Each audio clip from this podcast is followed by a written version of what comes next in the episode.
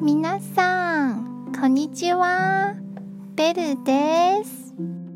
最近は台北も寒くなってきましたよ。こういう季節に食べたくなるのは火锅です。火锅は漢字で火の鍋と書きますが、これに辛いという意味はありません。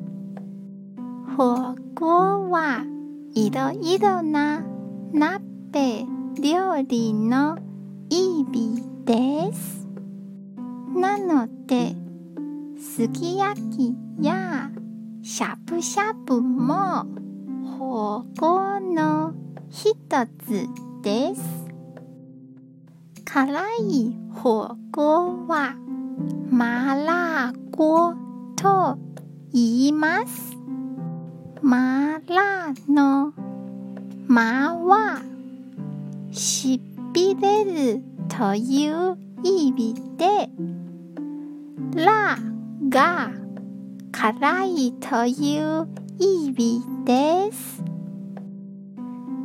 でも台湾の火锅は辛くありません。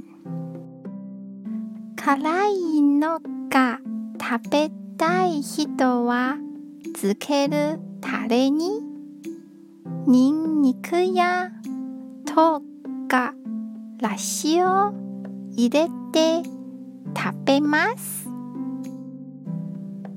さんはどんな鍋料理が好きですか？では、良い日をお過ごしくださいね。じゃあ、またね